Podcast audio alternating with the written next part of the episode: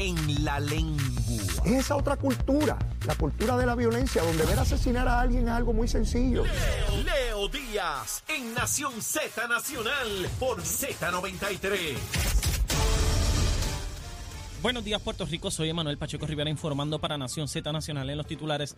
A diferencia de lo que había anticipado el presidente de la Cámara de Representantes, Rafael Tatito Hernández Montañez, la Cámara de Representantes no concurrió ayer con la versión que aprobó el Senado sobre el proyecto sustitutivo de enmiendas al Código Electoral del 2020, quedando en evidencia diferencias internas en las delegaciones mayoritarias. Más temprano hoy en Nación Z, Tatito Hernández dijo que no tenían los votos para pasar el proyecto. Por otra parte, el primer día de recuento en la contienda por la presidencia del Partido Popular Democrático terminó este martes con una ventaja de 692 votos para el representante Jesús Manuel Ortiz, tras surgir el análisis de 43 maletines con votos regulares. Ortiz concluyó la jornada con 3.757 sufragios versus el alcalde de Villalba, Luis Javier Hernández, que recibió 3.065. Por su parte, la alcaldesa de Morovis, Carmen Maldonado, obtuvo el 1.974 votos.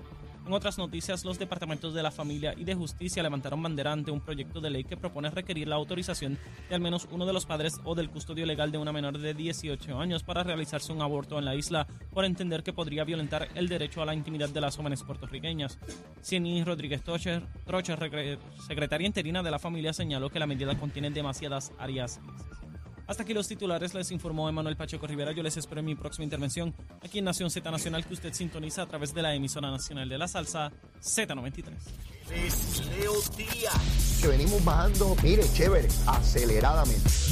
Nación Z Nacional por la Z.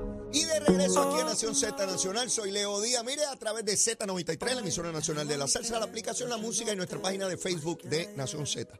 Arrestaron a Cheito Madera, Cheito Letrero, el representante de allá del sur, porque se metió en un lugar allí a impedir que se construyera una antena. Hay unos vecinos en el área de Guayanilla que han estado reclamando que no quieren esa antena en el lugar. Yo no conozco muy bien la controversia, me comprometo con ustedes a averiguar un poco más. Sé que hay unos vecinos reclamando que no quieren que se construya, plantean elementos de seguridad por los terremotos en la zona sur. Eh, eh, estoy convencido que, los vecinos, pues obviamente, eh, tienen, tienen una preocupación legítima. Lo que hay es que ver si esa preocupación ha sido atendida al momento de considerar los permisos para la antena. y eso es la parte que yo no conozco. No, no puedo decir aquí Primero, no puedo decir si tienen todos los permisos. No puedo decir si los permisos están otorgados como corresponde. No lo sé. No, lo puedo, no puedo adjudicar algo que yo no conozco. Eh, por otra parte, la policía está allí para evitar ¿verdad? La, confrontación, la, la, violencia entre los que tienen que construir y los vecinos en su manifestación a la cual tienen perfecto derecho. ¿Dónde la cosa se cruza? Bueno, en el momento en que tratan de impedir los trabajos para los cuales se supone que tengan los permisos. Así que durante el día tendremos la oportunidad de saberlo. No sé eh, a qué punto llegó el representante, si, si, impidió el paso, si tuvo algún contacto físico con alguien. No, conozco el detalle. Ya, ya lo sabremos durante el día. Lo, lo que sí debe ocurrir es que si se va a construir tenga todos los permisos y no represente peligro alguno para la comunidad. ¿Verdad? Porque nadie quiere que construyan una centella al lado de la casa de uno que pueda representar eh, algún grado de peligrosidad. Y en eso yo estoy clarísimo. Así que vamos a ver durante el día este, que nos expliquen qué permisos se tienen, eh, qué peligro representa la antena para la comunidad, porque en algunas instancias hay vecinos que piensan que la antena, de por sí, la torre, debo decir, la antena es pequeñita, lo que es bien grande que usted ve que se eleva se llama torre. La antena es una, un platito chiquitito. Eh, y, aquí se le llama indistintamente una que sea una antena, que sea una torre, son, cosas distintas. Bueno, a lo que voy, eh, puede ser que ellos crean que, que hay peligro cuando no lo hay, pero puede ser que tengan razón. Como yo no lo sé, voy a esperar por la información. Bueno, vamos al conteo del Partido Popular. Ayer comenzó, eh, por la mañana llegaron a los acuerdos de cómo iba a ser el proceso y por la tarde comenzaron. De la información que se publica, están contando los votos más rápido de lo que esperaban. Eso es bueno, quiere decir que se va a tener un resultado más temprano de lo esperado. Algunos plantean que puede ser tan cercano como mañana en la tarde o el viernes.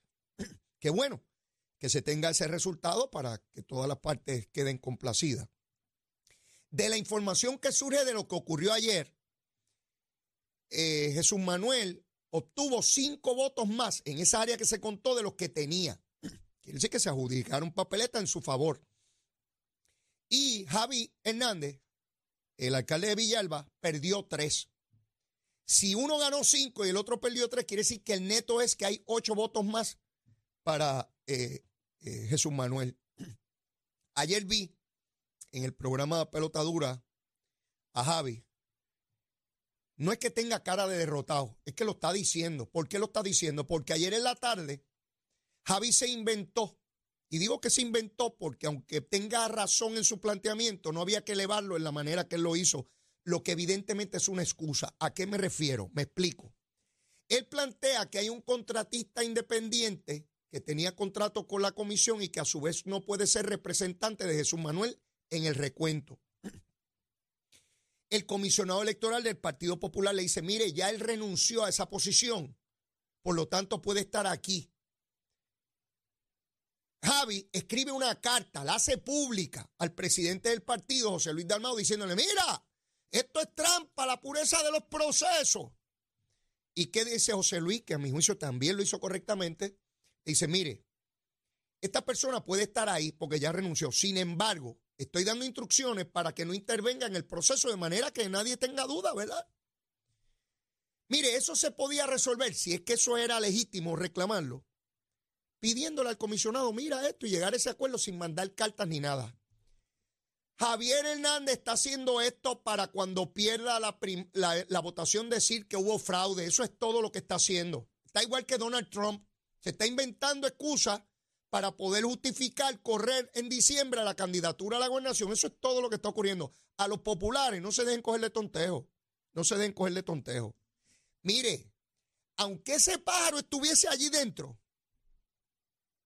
todos los candidatos tienen representantes allí. Lo que está diciendo Jesús Manuel, eh, Jesús Manuel no, Javi Hernández. ¿Usted sabe lo que está diciendo? ¿Sabe lo que está diciendo este pájaro? Analícenlo bien que los funcionarios que él tiene allí de él, no los de su Manuel, los de él, son tan tontos, tan brutos, que se van a dejar robar los votos en la mesa porque hay un pájaro allí que es de Jesús Manuel. Eso es lo que está diciendo. Está subestimando e insultando a sus propios funcionarios de colegio. Mira a dónde llega este pájaro en su desesperación. ¿Qué me importa a mí allí si está el contratista aquel y que mirando? ¿Qué me importa a mí eso? Yo tengo mis gallos y mis gallinas allí defendiendo mis votos. Que dicho sea de paso, esos cinco votos nuevos para Jesús Manuel y los dos menos para eh, Javi Hernández, estuvo de acuerdo todo el mundo. Javi, te la estarán robando, pájaro. ¿Qué? ¿Que la gente que tú tienes allí son tontos, bobos? Yo te pregunto, esa gente firmó las actas ayer, los documentos que acreditan que Jesús Manuel tiene cinco más y tú dos menos. Te la están robando, hijo. Mire, lo vi estuvo a punto de llorar. Y verdad, no me estoy burlando de eso. Déjeme hacer aquí un paréntesis, porque no me estoy burlando de eso. Cualquier persona que haya luchado mucho para llegar a un lugar, sea político o no político, y no lo logre, es muy duro, muy duro. Y vimos a Eduardo Batia cuando no prevaleció, emocionarse. A mí me ocurrió, me ha ocurrido. Así que no me estoy burlando del, del ser humano. No, no, no, no, jamás, jamás. Pero lo vi totalmente desesperado, abrumado y emocionado. No es para menos. Javi, esa no es la actitud. No, no arrojes dudas donde no la hay. Yo no soy popular, pero lo que está ocurriendo allí está ocurriendo con el mejor personal electoral que tiene el Partido Popular en todo Puerto Rico. Tan es así que no hubo ningún planteamiento en esas mesas y se adjudicó cada voto como correspondía. Tú perdiste dos y Jesús Manuel ganó cinco. Puede ser que hoy sea distinto, tú ganes más que él, yo no sé. Pero levantar ese tipo de dudas es no querer al partido que tú dices querer presidir y ser su candidato a la gobernación. Eso es una excusa inocua, inconsecuente, que lo único que produce y provoca es arrojar dudas sobre tu partido y sobre tus propios funcionarios de colegio. Eso es una barbaridad. Yo gané todos los procesos electorales que participé en mi vida, todos. Hasta que llegó el uno donde salí derrotado. Fui legislador municipal de San Juan, sin oposición. Presidente del precinto 3, tuve primaria, la gané. La primaria de ley para ser representante del precinto 3, la gané. Gané como en la elección general. Gané la primaria por acumulación en el 95. Luego gané por acumulación. Me retaron en la presidencia del PNP. La persona se retiró en medio de la asamblea. Prevalecí. Tuve dos primarias para ser candidato a alcalde de San Juan. Dos primarias grandes con excelentes compañeros. Todos ellos. Y prevalecí cómodamente en las dos. Y finalmente perdí la candidatura en San Juan. Todas las gané hasta que llega el momento que uno pierde. Llega un momento en que se pierde, a menos que te retires antes. Y Javi debe entender que si no prevaleció, no prevaleció. El mundo no se acaba ahí. De hecho, él sigue siendo alcalde de Villalba y puede aspirar otra vez. De hecho, puede volver a aspirar a la gobernación a través de la primaria de ley. Pero hacer imputaciones totalmente falsas que no conducen a lo que él quiere, arrojando dudas, así no es que se quiera una colectividad. Y lo digo yo que no soy popular. Y es lastimoso que nadie en el partido le diga, mire señor, deje de estar haciendo planteamientos estúpidos. Porque usted sabe que eso no tiene ningún efecto sobre este proceso. Que no sea arrojar dudas sobre la elección para mantener en la ambivalencia a un partido político. Con lo cual yo viviría feliz, que se fastidien, ¿verdad? Pues no, esa no es mi posición. Porque creo que hay una responsabilidad inmensa en todos los partidos de todos sus dirigentes de conducirse con propiedad y no crear esta inestabilidad innecesaria en medio de la opinión pública puertorriqueña para que parezca que los procesos electorales en Puerto Rico son una mafia. Y esa no es la verdad. Los procesos electorales en Puerto Rico, todos ellos, han tenido un nivel de pulcritud excelente. ¿Ha que ha habido controversia? Claro, y se dirimen los tribunales. ¿Que no llegaron las papeletas a tiempo la vez pasada de primaria? Sí, eso es una cosa, ¿verdad? Pero no tenía que ver con que se robaron una elección. Ah, que había una pandemia en el año 2020 y personas no podían votar y hubo más personas que votaron añadidos a mano y después en Java se formó un revolú, pero se contaron todas las papeletas y nadie ha podido demostrar nunca que hubo fraude. De hecho, los partidos pequeños, que son los que más han ladrado, tienen legisladores por primera vez en la historia. Imagínense si el proceso fue bueno que partidos acabó de, fundar tienen legisladores en Cámara y Senado. ¿Ve? Sí que hay una alta responsabilidad de todo pájaro o pájara que se llame o procure ser dirigente de una colectividad, la que sea, desde la más chiquita hasta la más grande. Por lo menos ese es mi parecer. No tienen que concurrir conmigo. Ese es mi punto de vista. Y como yo tengo este programita, pues lo digo aquí. ¿Verdad? Si no se lo diría a en casa. Y esta es mi opinión. Tú sabes, así de sencillo son los asuntos. A tono con eso, Finalmente, finalmente se empieza a tomar atención sobre el caso de Trujillo Alto. Sobre, le dicen Pedrito. Esto es un Pedro grande, es lo que es, no es ningún Pedrito. El Pedro este, alcalde de Trujillo Alto. Pedrito Rodríguez le dicen a este pajarito. Una mujer policía de su municipio lo acusa de hostigamiento sexual. Finalmente ayer la opinión pública empezó a prestarle atención a esto. Y mi buen amigo Luis Vega Ramos sale hoy en expresiones de prensa que son muy pobres y tristes. Sí, Luis, te lo tengo que decir porque es que no hay otra manera. Pues no voy a permitir esto. Por lo menos yo no lo voy a permitir. Dice Luis Vega a preguntas de la prensa sobre el caso de Trujillo Alto que van a velar agresivamente al alcalde. Oiga bien, que van a velar agresivamente al alcalde. ¿De verdad, Luis? ¿Lo vas a velar agresivamente? ¿Qué rayo es velar agresivamente? ¿Te vas a meter a su cuarto a velarlo? En el baño, cuando estés haciendo la necesidad, lo vas a velar agresivamente. Miren, dejen el vocabulario grandilocuente que no conduce a nada ni tiene ningún efecto sobre nada. La pregunta es, el alcalde de Trujillo Alto, mientras se dilucida este asunto, va a seguir presidiendo el Partido Popular en Trujillo? Pregunto. El alcalde de Trujillo Alto va a continuar teniendo todas y cada una de las facultades que ejerce hoy en su municipio sin ninguna medida cautelar que provea, procure o señale o exija el Partido Popular. ¿Verá que ninguna? Porque lo van a velar agresivamente. Luis, ¿qué? ¿Vas a andar al lado de él velándolo agresivamente? No es por lo que va a hacer que lo están juzgando o que lo están evaluando, es por lo que hizo, lo que se alega que hizo. Miren cómo el Partido Popular ahora, ante el planteamiento de que le dan espacio a todo el mundo, pues no usan la palabra espacio para tratar de cogernos de tontejo. Es que lo van a velar agresivamente. Le van a poner un biombo por las partes para velarlo. El biombo ahí alumbrando a ver que, a ver que, que si hay movimiento en las partes. No, mire mi hermano, no nos cojan de tontejo. Primero era espacio para cuanto pájaro había señalado. Al de Ponce le están dando espacio, al de Mayagüez le están dando espacio, al de Trujillo le dieron espacio, al de Guayama le dieron espacio, al senador le están dando espacio. Y todo el mundo dando espacio aquí. No dan las galaxias para tanto espacio. No dan las galaxias en el universo para tanto espacio. Esto es una cosa, esto es como el Big Bang, esto tiene una onda expansiva que, que tiene millones y millones de años luz. Mire, mi hermano, velar agresivamente ni una sola determinación cautelar sobre el alcalde de Trujillo. Y el alcalde de Trujillo dijo que él no va a hablar más de esto y que siga por ahí la cosita. Yo no sé si esas alegaciones son ciertas o no, pero no es que tenemos un Estado de Derecho que hay que proteger a la supuesta víctima, o no.